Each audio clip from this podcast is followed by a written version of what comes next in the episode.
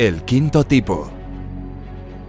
He sido predicador durante más de 30 años. He estudiado y enseñado el libro del Génesis muchas muchas veces en iglesias de todo el mundo y he entrenado pastores en las habilidades de interpretación de textos.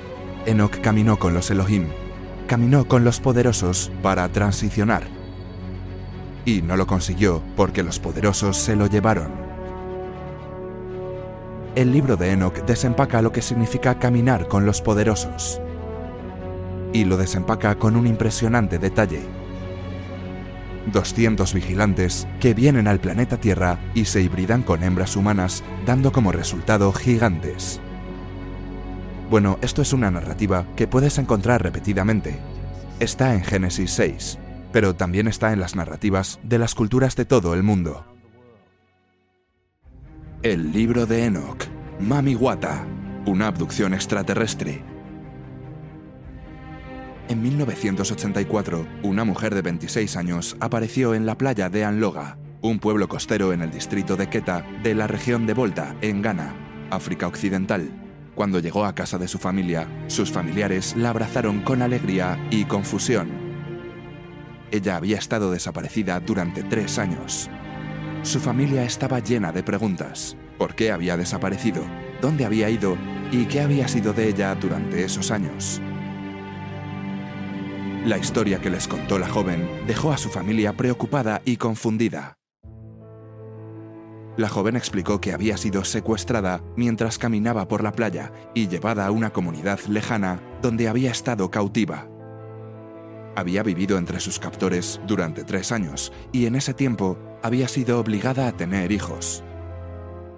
Pero lo más impactante de la historia de la joven aún estaba por venir. La familia la presionó para que les dijera dónde había estado, por qué no había podido contactarlos y quién se la había llevado. Finalmente, les dijo que la atraparon en la playa y se la llevaron a una base submarina. Esta gente la había capturado para que produjera hijos. Y lo más inquietante es que todas estas personas no eran humanas. Era la gente de Mami Wata. Puedes encontrar la tradición de Mami Wata en toda la costa occidental de África y en el Caribe, y toma diferentes formas, diferentes lugares y diferentes nombres en cada parte del mundo. Pero es esencialmente la misma historia. Al escucharla por primera vez, suena como las historias occidentales de las sirenas o las historias griegas sobre estas. La gente de Mami Wata es descrita como gente muy hermosa, a menudo mujeres, y que secuestran a personas cerca de las orillas. Ahora podrías pensar, bueno, eso suena como una especie de cuento con moraleja, para enseñar a los niños a portarse bien, a no caer en la tentación, a mantenerse a salvo y a no acercarse al agua. Pero lo que me interesa de esta tradición es que tiene miles de años, mucho antes de que se le diera el nombre a Mama Wata. Y, en particular, lo que más me intriga es esta narración sobre abducciones, que se remonta a hace miles y miles de años. Ahora, lo que esta joven le dijo a su familia no era de ninguna manera una historia de conveniencia. Decía que su familia estaba un grado por detrás de esa otra familia. Y puedo decirte que ella no contó esta historia para ayudarse a sí misma. Si lo piensas, alguien que cuente una historia como esta no le ayudará no le ayudará a ser aceptado, no le ayudará a conseguir un trabajo. Es más probable que se le encierre y se le medique. La gente sabe esto, y cuando están preparados para compartir una historia como esta, merece la pena que la escuchemos con respeto. Y el hecho de que esta narrativa sea tan amplia y se remonte hasta ahora, me sugiere que debemos prestarle más atención. En realidad es parte de una narrativa más grande y aún más antigua. Y estoy hablando del libro de Enoch. Los orígenes del libro de Enoch tienen sus raíces en la tradición hebrea. Los eruditos generalmente están de acuerdo en que las diversas partes del libro de Enoch fueron escritas en los siglos 2 y 3 a.C. Aunque la escritura puede haber encapsulado una tradición oral que se remonta aún más atrás en la historia. El libro ha sido titulado con el nombre de Enoch. Según el libro del Génesis, Enoch fue el padre de Matusalén, que fue el padre de Lamec, que fue el padre de Noé. Enoch es probablemente la primera persona abducida del mundo, aunque probablemente de forma voluntaria. Hay una sección en el libro en la que se da a Enoch un aviso de un año antes de ser arrebatado de su familia. Si consulto acerca de Enoch en el libro del Génesis, lo encontraré en el capítulo 5, donde dice esto. Enoch caminó hacia Dios y luego desapareció, porque Dios se lo llevó. En mi libro Escapando del Edén, argumento que en realidad esto es una mala traducción. El texto trata sobre los Elohim y la palabra Elohim a menudo se traduce como Dios. Pero es una palabra plural y toma formas en plural. Por lo que la forma en que el texto realmente se debería leer es Enoch caminó con los Elohim, caminó con los poderosos para transicionar, y no lo consiguió porque los poderosos se lo llevaron. Ahora, eso es en efecto un resumen de la historia de Enoch del libro de Enoch. El libro de Enoch desempaca lo que significa caminar con los poderosos y lo desglosa con asombroso detalle. El libro de Enoch comprende varias obras. En el libro de los vigilantes, Enoch cuenta la historia de mujeres humanas secuestradas y embarazadas por seres que llegaron a la Tierra desde sus estaciones en el cielo. Continúa describiendo los viajes del escritor a través del cosmos, en los que descubre verdades previamente ocultas a la humanidad acerca de otras dimensiones. El libro de las parábolas habla más de los viajes de Enoch y habla del juicio de Dios sobre los vigilantes y de los planes para la humanidad ofrece la promesa de un Mesías celestial. En el libro de las luminarias celestiales, Enoch viaja alrededor de la galaxia gracias a una entidad llamada Uriel. Ya sea a través de un viaje físico, un viaje astral o la simple tutela de Uriel, lo instruye en astronomía y en las leyes del cosmos. Enoch describe lo que se le ha mostrado sobre la base de su cosmovisión geocéntrica en la que representó la Tierra como plana y cubierta por un dosel en forma de cúpula. Es en esos términos que interpreta lo que se le muestra. Y sin embargo, la historia de un ser humano al que se le enseña astronomía por parte de un ser avanzado encuentra ecos en otras partes de la tradición hebrea. El profeta Ezequiel describe su experiencia en términos más físicos el profeta Ezequiel relata una experiencia de ser recogido en una nave voladora. En su experiencia, un piloto de apariencia humana lo lleva volando por varias ciudades del antiguo Irak, antes de finalmente depositarlo en Tel Aviv. En el pasado, los eruditos han asumido que Ezequiel estaba describiendo una visión. Pero, ¿podría el escritor haber estado describiendo algo real y material? Algo que hoy llamaríamos una abducción extraterrestre. El libro de Enoch y el libro de Ezequiel se describirían como literatura apocalíptica. Ahora, lo que significa literatura apocalíptica es que el escritor ha visto algo que no sabe lo que es. No sabe lo que significa. Es absolutamente alucinante y, en esencia, simplemente informa sobre lo que vio y experimentó. Porque sabe que es significativo. Y luego quiere que el lector descubra el significado de esto, Ahora, Ezequiel no describe esto como una visión. Él dice dónde estaba cuando apareció esta nave y lo recogió, por dónde voló, los lugares que vio y dónde lo dejaron, y el estado en el que estaba después de que lo dejaran. Dijo que estaba tan desorientado que no pudo hablar durante los siguientes siete días. Y es divertido, porque todo el tiempo que está volando, el piloto, a quien describe como un ser humano, como un hijo del hombre, el piloto está tratando de hablar con Ezequiel sobre religión y política. Pero mientras tanto, Ezequiel está fascinado por la nave en la que está. Describe lo que ve y escucha. Mira a su alrededor todo el tiempo y dice, esto es asombroso. Este metal, ¿qué es este metal? Es muy brillante. ¿Cómo funcionan estas ruedas?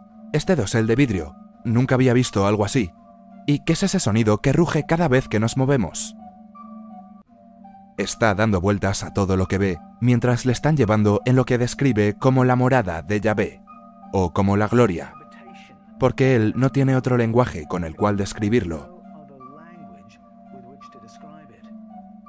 Para un ojo moderno y un oído moderno que escuche esta historia, creo que se puede tener una idea bastante astuta de lo que está describiendo. Creo que cuando lo descartamos y decimos que es una visión, en realidad estamos haciendo lo que hacemos con todos los que han sido contactados, abducidos y con los que han experimentado. Como que nos tapamos los oídos con los dedos y decimos la la la, porque lo que estamos viendo y escuchando contradice nuestra visión del mundo. La visión del mundo que dice, estamos solos en el universo, Fin de la historia. Las afirmaciones del libro de Ezequiel encuentran apoyo en otra literatura antigua. Las naves voladoras y espaciales se describen en los textos hindúes del Bhagavad Gita. También hay naves similares representadas en el antiguo arte mural de Egipto y Mesoamérica. El escritor describe viajes que lo llevan mucho más allá de los de Ezequiel, e incluso más allá de nuestro sistema solar. Los viajes de Ezequiel por Irak eran solo viajes terrestres, solo volaba. Mientras que Enoch describe viajes alrededor de la galaxia y está siendo guiado por esta extraña entidad llamada Uriel. Una entidad no humana. Ahora, no está claro si lo llevaron en un viaje físico, o si se le muestra un libro de texto, o si es un viaje astral. Y está muy claro que está tratando de interpretar esto a través de su propia cosmovisión,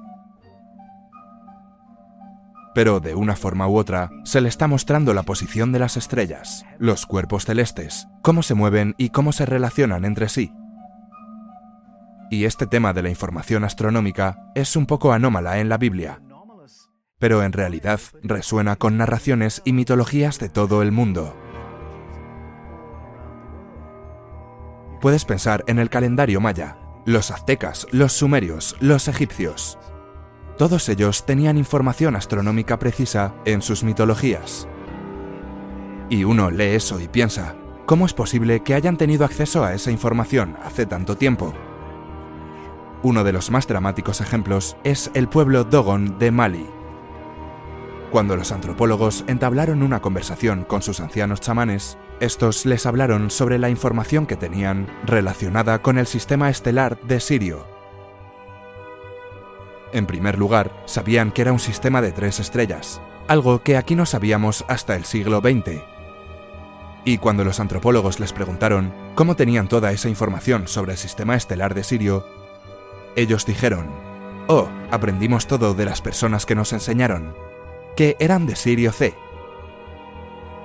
por lo que hay un patrón en las narrativas ancestrales del mundo y en las mitologías antiguas, de información astronómica precisa codificada dentro de historias muy antiguas, y podemos ver aspectos de eso. Un eco de eso en el libro de Enoch. Enoch describe lo que se le ha mostrado sobre la base de su cosmovisión geocéntrica. Está obteniendo esa información de una entidad no humana llamada Uriel, que le está dando un poco de educación sobre el sistema solar.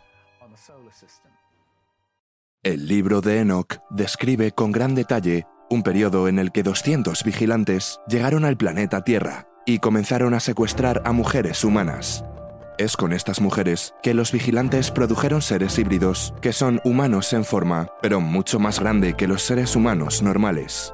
Las mitologías alrededor del mundo corroboran los relatos del libro de Enoch sobre abducciones por parte de presencias extraterrestres exiliadas en el planeta Tierra. Aunque se cita textualmente en la epístola de Judas, en el Nuevo Testamento, y ha sido aceptado como escritura por la Iglesia Ortodoxa etíope, el libro de Enoch nunca se ha incluido en los cánones de las escrituras internacionalmente aceptadas, ya sea para el judaísmo o el cristianismo. El hecho de que el libro de Enoch no esté en los cánones oficiales de las escrituras no creo que sea particularmente importante. En primer lugar, debemos reconocer que está en el canon de la Biblia de la Iglesia Ortodoxa etíope. Fue citado por Clemente de Alejandría, uno de los padres de la Iglesia primitiva más significativos, como si fuera una escritura. El libro de Judas, cuando quiere citar al Enoch de la Biblia, cita el libro de Enoch palabra por palabra, asume que sus lectores, los lectores del Nuevo Testamento, han leído el libro de Enoch. creo que la importancia de eso no puede exagerarse. Las historias contadas en el libro de Enoch son realmente un desempaque de narraciones que encontramos en los libros canónicos. Génesis, Ezequiel, los Evangelios y el Nuevo Testamento. Así que en ese sentido, es un libro que los creyentes no deberían tener miedo de leer. Es un libro absolutamente afirmado por las mismas escrituras canónicas. La historia del libro de Enoch de 200 vigilantes que vienen al planeta Tierra y se hibridan con mujeres humanas, lo que da como resultado gigantes, bueno, eso es una narrativa que puedes encontrar repetidamente. Está ahí en Génesis 6, pero también en las narrativas de las culturas alrededor del mundo. Puedes encontrarlo en las historias africanas, indias, griegas, en las historias sumerias, está ahí en el capítulo 6 del Génesis y en las narraciones de las culturas alrededor del mundo. Y la historia siempre es la misma. Seres diferentes que vienen al planeta Tierra hibridando y entrecruzándose con mujeres humanas. Y dando como resultado un tipo de ser diferente, llamado gigante, o titán, o nefilim. En Occidente, estos relatos antiguos de abducciones y mestizajes se han interpretado como fábulas. Los seres exiliados a la Tierra se interpretan como seres místicos, o nada más que creaciones literarias. Algunos interpretan los observadores de Enoch y la gente de Mamiwata como seres espirituales, en lugar de como especies como la nuestra. Pero esta explicación no tiene en cuenta la narración sobre el mestizaje, Muchas de las tradiciones cristianas y chamánicas de África adoptan una visión más específica. Ahora, algunos dirían que estos observadores son ángeles. Pero la palabra ángel no nos dice qué tipo de seres son. Lo que podemos decir es que vienen del espacio, que son físicos, al igual que nosotros, pero que son lo suficientemente similares a nosotros como para poder hibridarse con nosotros y lo suficientemente diferentes como para que el resultado de esa hibridación sea diferente a nosotros. Pueden viajar grandes distancias con gran rapidez, tal vez incluso interdimensionalmente. Vienen del cielo e intervienen de manera dañina en los asuntos humanos. Ahora, claramente, esto suena mucho para mí como algo extraterrestre.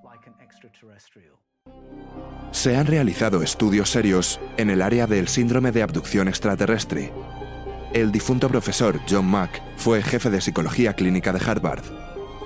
En la década de 1990, el Departamento de Defensa de los Estados Unidos encargó al profesor Mack que investigara la psicología del personal militar que había presentado informes de encuentros cercanos con extraterrestres.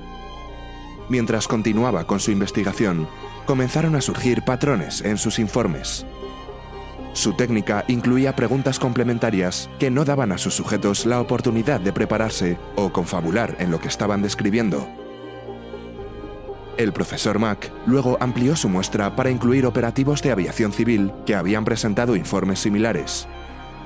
La conclusión que presentó al Departamento de Defensa fue que estos no eran casos de psicosis o alucinaciones, sino que estos agentes habían estado en contacto con algo real que merecía un estudio más serio. En 2009, el Papa Benedicto XVI llamó a la Academia Pontificia de las Ciencias a convocar un coloquio para discutir las implicaciones teológicas del contacto con otras civilizaciones. El coloquio reunió a 30 eruditos y teólogos destacados, y entre los que trajeron sus hallazgos a la prensa había uno que era uno de los expertos más importantes del Vaticano en fenómenos paranormales, el Monseñor Corrado Balducci, un exorcista líder de la Iglesia Católica Romana. Él explicó que cuando los que han sido contactados y abducidos informan de sus encuentros cercanos, no están describiendo episodios psicóticos o encuentros demoníacos, sino que realmente han estado en contacto con un tipo de entidad completamente diferente que merece un estudio más serio otra área que merece un estudio más serio fue identificada por el famoso astrofísico Carl Sagan en la década de 1960. Sus comentarios trataban sobre otra mitología antigua relacionada con seres que en apariencia eran en parte humanos y en parte acuáticos. Los Apkallu eran seres descritos en una mitología babilónica, que fue escrita por un sacerdote griego llamado Beroso en el siglo III a.C. Beroso describió a los Apkallu como en parte humanos, en parte acuáticos. Y ese es un tema que se repite en la tradición africana de Mama Wata, y en el Caribe y en otras mitologías de todo el mundo y vemos representaciones de entidades que son en parte humanas, en parte acuáticas, en muchas culturas diversas, aparentemente sin contacto entre sí. Veroso continúa hablando sobre uno de los líderes de los Apkalu, Oanes, y afirma que asumieron un papel en la crianza de la humanidad temprana, proporcionando a nuestros antepasados las herramientas básicas de la civilización para prepararnos para nuestro viaje como civilización humana. En 1962, mientras estaba en Berkeley, un joven Carl Sagan escribió un artículo titulado Contacto directo entre civilizaciones galácticas por naves espaciales interestelares relativistas. En el artículo escribió, Existe la probabilidad estadística de que la Tierra haya sido visitada por una civilización extraterrestre avanzada, al menos una vez durante los tiempos históricos. En la página 497 de su estudio, Sagan especula que el número de esas visitas podría haber llegado a 10.000. Sagan escribió, Hay otras leyendas que merecen un estudio serio en el contexto presente. Como ejemplo podemos mencionar el relato babilónico sobre la generación de la civilización sumeria por los Apkallu, representantes de una sociedad avanzada, no humana y posiblemente extraterrestre. Cuatro años más tarde, en colaboración con el científico ucraniano I.S. Shklovsky, titulada Vida inteligente en el universo, Carl Sagan escribió historias como La leyenda de Oanes, que merece mucho más en los estudios críticos que se han realizado hasta ahora sobre la posibilidad del contacto directo con una civilización extraterrestre, como una de muchas posibles explicaciones. ¿O podría una intervención de una civilización extraterrestre, como los Apkallu, explicar por qué, de repente, de la nada en la antigua Sumeria, surgen civilizaciones completas con conocimiento en matemáticas complejas? Astronomía, ingeniería civil, paisajes urbanos, banca, dinero, sistemas legales, cultura y literatura. Quiero decir que es un gran paso adelante para el Homo sapiens, que necesita una gran explicación a mí me parece que tendría más sentido ese salto en la historia si permitiéramos la posibilidad de una intervención externa. Y eso es exactamente de lo que trata la historia de los Apkallu. Y es muy curioso que las descripciones físicas de los Apkallu se correlacionan muy estrechamente con las historias antiguas de los Mami Wata. Muchas de las tradiciones cristianas y chamánicas de África adoptan una visión más específica. Solo en los Estados Unidos de América, más de medio millón de personas desaparecen cada año. En el año 2018, 612.846 nuevas personas fueron registradas como desaparecidas. Algunos son casos de desventura. Un número inconfirmado resultaron ser casos de esclavitud y tráfico sexual. Otros son casos de crímenes violentos, Afortunadamente, la mayoría de las personas desaparecidas regresaron, y algunas se encontraron más tarde. Sin embargo, aproximadamente el 15%, alrededor de 90.000 cada año, permanecen sin explicación. Año tras año, miles de personas desaparecen en los parques nacionales de Estados Unidos. De hecho, la cifra es tan inquietante que se les pide a las autoridades de los parques que lleven un registro de ellos. Y no estoy hablando de personas que se desviaron del camino y se perdieron. Estoy hablando de personas que estaban en medio de una conversación o en medio de un partido de béisbol y desaparecen repentinamente. Ahora no tenemos mitología o ciencia alguna que dé cuenta de eso. Y lo horrible de estas experiencias debería preocuparnos mucho más que tener que escuchar un informe que ofenda nuestra cosmovisión. Así que estoy de acuerdo como señor Balducci y con John Mack en que lo que han encontrado merece un estudio mucho más serio que el que se le ha dado a este fenómeno. Un aspecto fascinante del libro de Enoch es la figura del ser extraterrestre llamado Uriel, quien instruye a Enoch con una educación sobre el cosmos, hablándole del lugar de la humanidad en el universo, del lugar astronómico de los poderosos y del funcionamiento del sistema solar. Este conocimiento avanzado, impartido por gente de las estrellas, es un tema que puede ser encontrado en otras narrativas indígenas y a veces con pruebas sorprendentes de sus afirmaciones.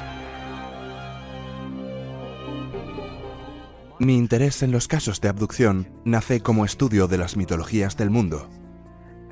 Y me apena que nos perdamos tanto al negarnos nosotros mismos a escuchar las narraciones de personas cuyas experiencias se salen de nuestra forma de entender el mundo. Conforme mi libro Escapando del Edén llega a más y más personas, cada vez me contacta más gente, todos los días, para contarme sus experiencias y encuentros cercanos. Algunas de ellas experiencias de abducción. Pero no le han contado esto a nadie en décadas. A menudo la gente dice, yo experimenté esto cuando tenía 15 años, algo parecido. Se lo he contado a mi esposa y se lo conté a la persona con la que estaba cuando lo experimenté. Y en los 50 años que han pasado desde entonces, no se lo he contado absolutamente a nadie. Pero ahora quiero decírtelo a ti, porque todavía necesito procesar lo que me pasó. Ese es el efecto del ridículo y la vergüenza que estamos dispuestos a infligir a cualquiera que tenga una experiencia que ofenda nuestra visión del mundo. Y creo que es hora de que eso cambie. Necesitamos escuchar las experiencias de los que nos rodean y cuando lo hagamos, descubriremos que están sucediendo muchas más cosas en nuestro mundo de las que jamás habríamos imaginado. Sigue siendo muy difícil de procesar. Creo que en Occidente tendemos a considerarlos como fenómenos psiquiátricos y probablemente los concibamos como fenómenos post-1950. Pero eso no podría estar más lejos de la verdad, ya que son fenómenos antiguos, son parte de nuestras mitologías y nuevamente diría que no es el tipo de historia que alguien inventa para sacar beneficio. No ganarás dinero ni te promocionarán al compartir este tipo de reportes. Es algo que sabes que dañará tu reputación si lo compartes. Y es por eso que yo estoy de acuerdo con John Mack y Monseñor Corrado Balducci en que necesitamos escuchar con respeto estos reportes y entender que lo que oímos trata de un tipo diferente de entidad y que esto es algo que merece un estudio serio. Lo que nos ofrece el libro de Enoch y la tradición de Mami Wata es un contexto para estas historias. Un contexto más amplio y un contexto más profundo, de culturas de todo el mundo. Un contexto que se remonta a miles de años. ¿Es el tema del conocimiento avanzado pura ficción?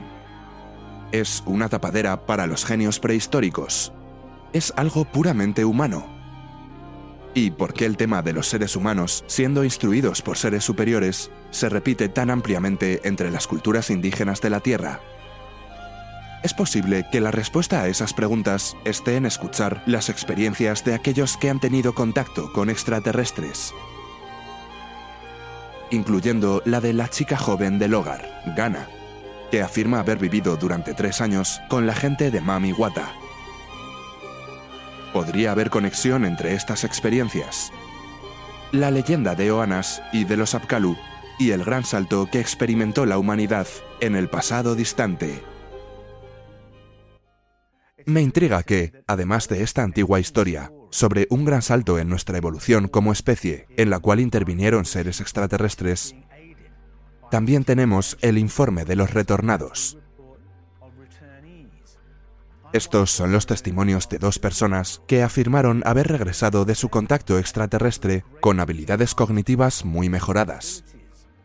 Uno tenía un cuaderno que estaba lleno de apuntes sobre cálculo avanzado, porque eso era lo que ocupaba su mente después de su experiencia, algo bastante diferente a cómo era antes. Ahora no regresan alardeando, diciendo, oh, me sucedió algo increíble y ahora soy un genio la gente a menudo no habla sobre este aspecto de su experiencia, porque no quieren convertirse en un caso de estudio. No quieren ser encarcelados, investigados y presionados para averiguar qué está pasando realmente. Esta experiencia se da con mucha más frecuencia de lo que comúnmente se reporta.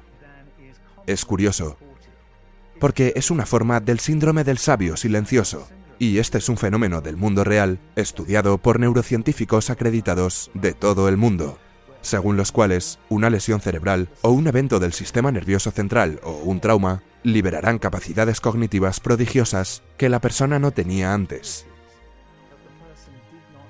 Y a menudo se describe como una desinhibición de las funciones cerebrales. Los retornados, a menudo discretamente, informan sobre este tipo de experiencia. Lo sé porque es parte de la tradición de Mami Wata. La recompensa. Una de las promesas que se le hace a estas personas que han sido abducidas es que regresarán con una inteligencia superior, con una conciencia superior, como parte del paquete que promete este contacto con estos otros seres. Qué intrigante que esto sea parte de esa narrativa también. El libro de Enoch cuenta una historia que suena extraña para los oídos occidentales. Con sus referencias a una población no humana residente en la Tierra, parece estar en desacuerdo con las historias familiares de nuestras religiones corrientes. Pero para personas como las de la tribu Dogon de Mali, que recuerdan a sus amigos del sistema estelar de Sirio, o para el pueblo cherokee de América del Norte, con sus recuerdos sobre la gente de las Pléyades, o para personas de culturas africanas y caribeñas familiarizadas con Mami Wata, muchos de estos temas eran extrañamente familiares. Aquellos que trajeron testimonios de contactos con la gente de Mami Wata y otros retornados de todo el mundo pueden encontrar consuelo sabiendo que esta generación no es la primera en atribuirse abducciones por parte de una presencia no humana en el planeta Tierra. Si podemos aprender a escuchar con respeto todo tipo de testimonio y a considerar las historias de aquellos que afirman haber sido contactados y retornados, ¿qué nuevos conocimientos podríamos obtener sobre el lugar de la humanidad en el cosmos?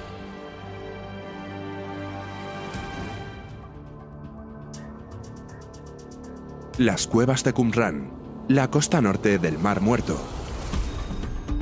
Fue en estas cuevas, escondidas en las montañas de Judea, donde una antigua comunidad religiosa escondió sus preciados archivos en pergaminos de papiro manuscritos.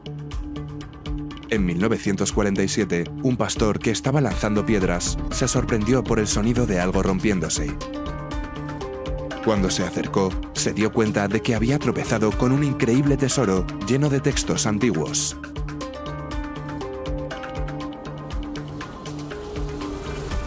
Entre 800 y 900 manuscritos se han recuperado desde entonces, entre ellos algunos de los textos históricos y religiosos más importantes jamás encontrados.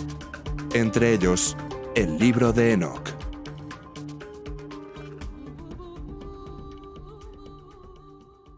La versión más antigua del libro de Enoch es el libro etíope, Etiopía es el hogar de la única unión eclesiástica que acepta el libro de Enoch dentro del canon de la Biblia. El libro etíope comprende el libro de los vigilantes, las parábolas de Enoch, el libro astronómico o el libro de las luminarias, el libro de los sueños y la epístola de Enoch.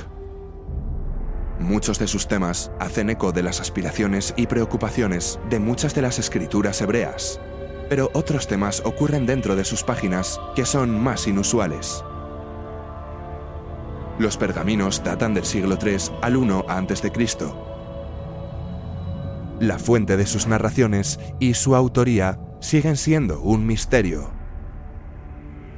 El libro es atribuido a Enoch, pero eso no resuelve la cuestión de su autoría, porque así como el Moisés histórico no necesariamente escribió todos los libros de Moisés, o el profeta Isaías no necesariamente escribió todos los libros de Isaías, la auditoría del libro de Enoch sigue siendo un misterio. Pero el dicho Enoch es una figura fascinante y muy intrigante. Es un antepasado de Noé. Noé es su bisnieto y él es el tatara tatara tatara tataranieto de Adán y Eva. Lo cual, si lo piensas, si estoy haciendo bien mis cálculos, significa que este tuvo otros 62 tatara tatara tatara tatarabuelos de la misma generación que Adán y Eva. Así que, simplemente tomando la narrativa en sus propios términos, ¿quiénes eran ellos? Quiero decir, es un misterio dentro de un misterio. Los estudiosos creen que la comunidad de Qumran, que fue el hogar de los esenios, una comunidad monástica secreta, guardó en las cuevas de la montaña de Judea su archivo de alta seguridad. La evidencia es que la comunidad de Qumran fue parte del movimiento de los esenios, la cual era una comunidad de estilo monástico en ese momento. Y puedes ver por qué les hubiera encantado el libro. Hay muchos temas que habrían sido importantes para ellos. Pero hay una sección en los capítulos 85 al 90 de textos proféticos. Y muchas personas los leen como profetizando el advenimiento de varias tribus e imperios y luego parecen predecir el advenimiento de los mismos esenios. Y luego Jesús de Nazaret. Y luego los doce apóstoles del cristianismo. Y no fueron solo los esenios quienes tuvieron este libro en alta estima. Muchos de los primeros padres de la Iglesia citaron este libro abiertamente y se refirieron a él como escritura. Y eso incluiría a escritores como Tertuliano, Justino Mártir, Orígenes de Alejandría, Clemente de Alejandría, todos refiriéndose a esto como si fuera parte de su canon. Dada la alta estima en la que se tenía este libro en la antigüedad, que tenía el contenido de los libros que lo hizo tan controvertido que tuvo que ser excluido de los cánones oficiales. En los capítulos 1 al 36 se puede leer el libro de los vigilantes. Este detalla el contacto entre entidades de fuera del planeta y seres humanos. Parte de ese contacto es benigno y nutre el surgimiento de la sociedad humana. Los vigilantes enseñan a los humanos cómo cultivar campos, cómo usar la medicina y otros métodos de curación. Los vigilantes enseñan la tecnología del metal e introducen a los humanos en los adornos, la joyería y el maquillaje. Este aspecto de la gente de fuera del planeta, los vigilantes, que vienen y enseñan al Homo sapiens a cultivar y a cómo construir una civilización, eso hace el libro de Enoch muy diferente a los libros que encontramos dentro del canon de la Biblia. Pero no es una historia única.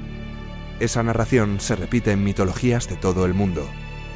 Podrías encontrarlo en la mitología de los nativos americanos, los mayas, los tulúes, los babilonios, todos afirman que en nuestro pasado prehistórico hubo una intervención de personas de fuera del planeta que vinieron y nutrieron a la raza humana como una especie tecnológica inteligente y consciente, y nos dio los componentes básicos de la civilización. Pero aunque se ha permitido que esa narrativa permanezca en las mitologías indígenas de todo el mundo, parece que la admisión de una familia extraterrestre más amplia era una admisión que las autoridades religiosas, judías y cristianas, no estaban dispuestas a hacer. De entre todas las lecciones enseñadas por los vigilantes, una que concierne mucho al libro de Enoch es la que trata sobre la astronomía. Este es otro aspecto en el que Enoch difiere de los otros textos judíos. La astronomía o la astrología, que eran todo parte de lo mismo en ese momento, estaba ahí como parte de la temática de Enoch. Y nuevamente ahí hay un punto de diferencia con respecto a los otros escritos judíos. Enoch tiene correlaciones con otras mitologías del mundo. En el momento en el que escuchas otras mitologías del mundo, escuchas esas mismas notas. La astronomía maya es sinónimo de sofisticación. Los egipcios, los sumerios.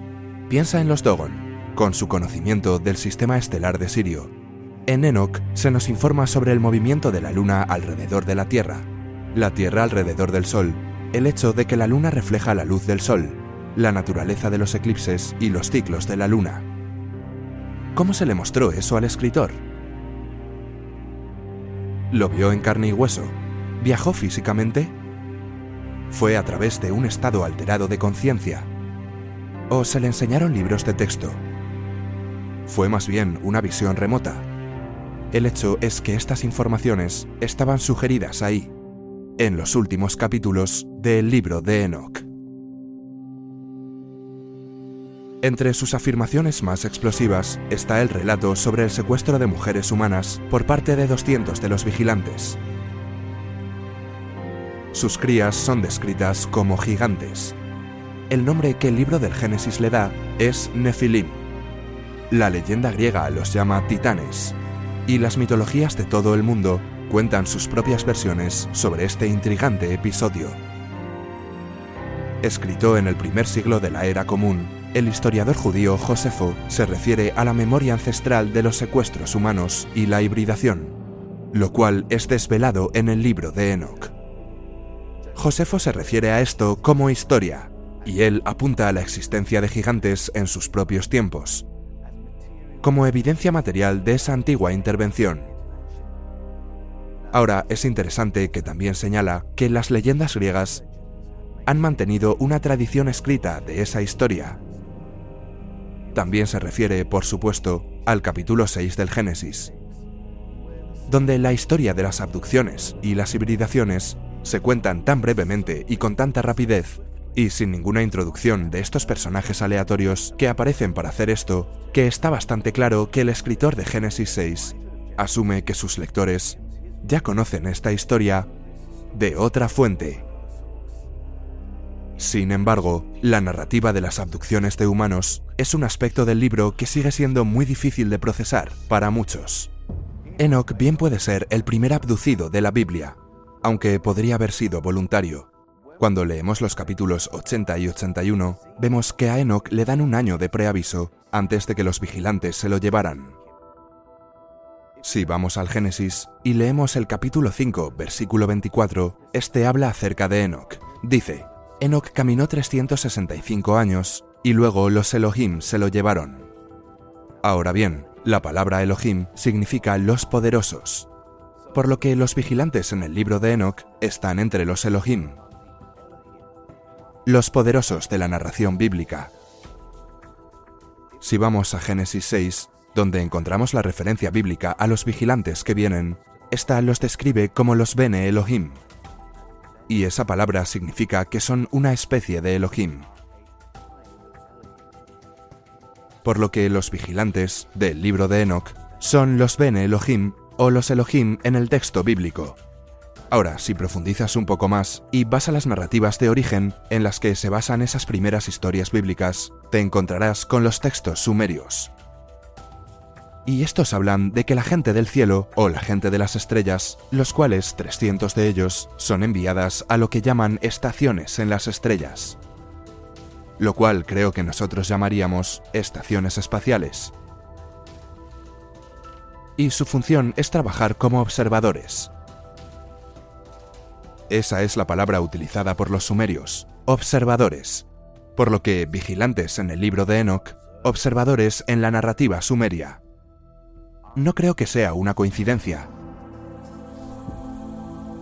Entonces, ¿por qué el libro de Enoch no entró a formar parte del canon de la Biblia?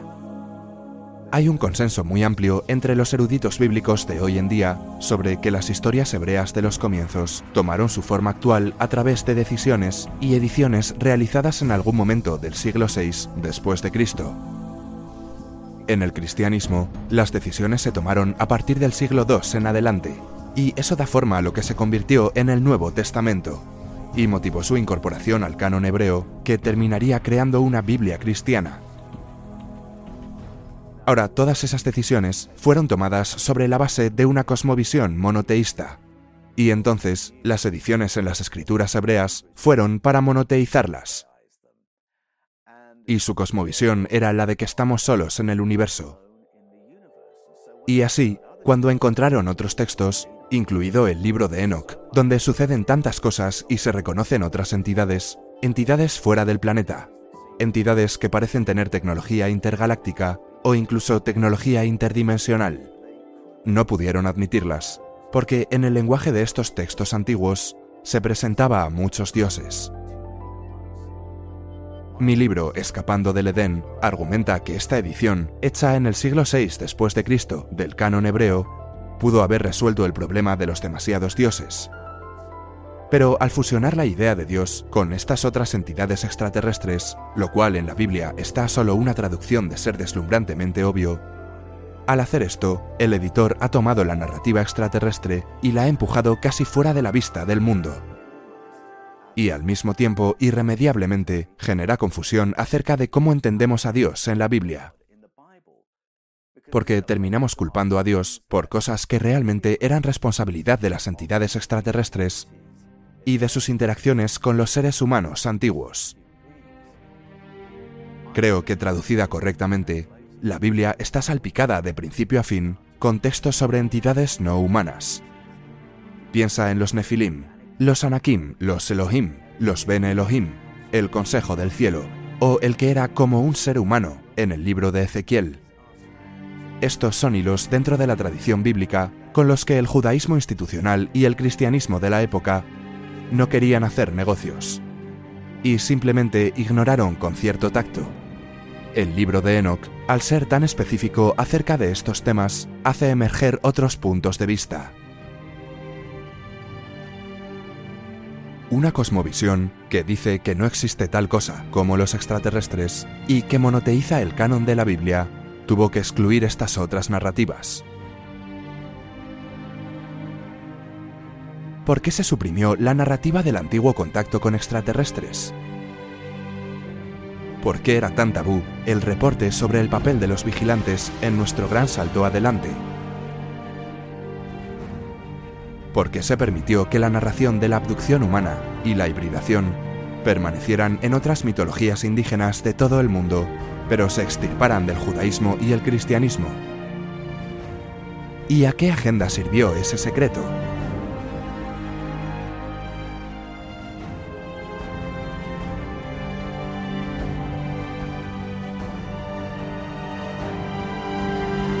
Y estamos entrando en un periodo en el que el velo de ese secreto ahora se está levantando.